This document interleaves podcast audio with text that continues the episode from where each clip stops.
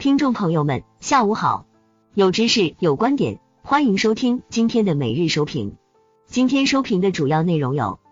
一、指数全天单边上行，创业板指大涨百分之二点五，沪指、深成指涨近百分之二。二、板块方面，题材板块集体飘红，银行、券商等大金融板块再度爆发，推动指数反包修复。云游戏、汽车、数字货币、可降解塑料、医疗疫苗等板块涨幅居前。三、两市个股普涨，北向资金净流入超一百五十亿元，市场赚钱效应较好。市场分析与展望，从基本面上来看，中国的疫情已经得到了很好的控制，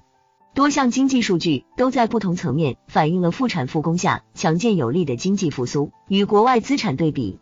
A 股具有更加稳固的基本面支撑，具备长期配置价值。短期我们观察到了 A 股明显的震荡走势，在国外疫情依然不断起伏，区域经贸风险仍然不断集中的当下，这种震荡格局可能持续。投资者应该抓住结构性机会。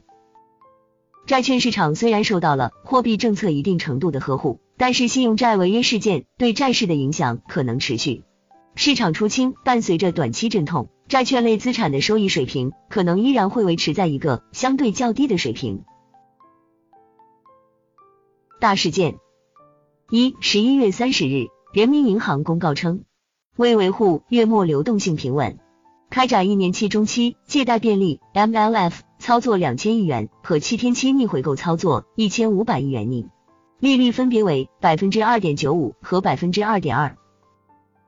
宜信财富资本市场项目组观点，这次的一年期、中期借贷便利 （MLF） 操作两千亿元，属于超出市场预期的操作，打破了今年以来每月十五日遇节假日顺延开展 MLF 操作的惯例，具有一定的信号意义。该操作一方面缓解了预期中的银行资金面缺紧的问题，另一方面维护市场流动性，缓解信用债违约对市场造成的冲击。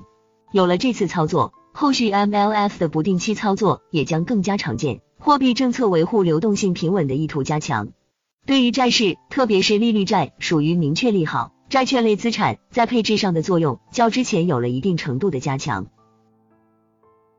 二为便利市场主体，积极回应市场诉求，进一步优化债券交易流通机制安排，提高银行间市场债券交易流通效率。人民银行起草了修订银行间债券市场债券交易流通有关公告征求意见稿，现向社会公开征求意见。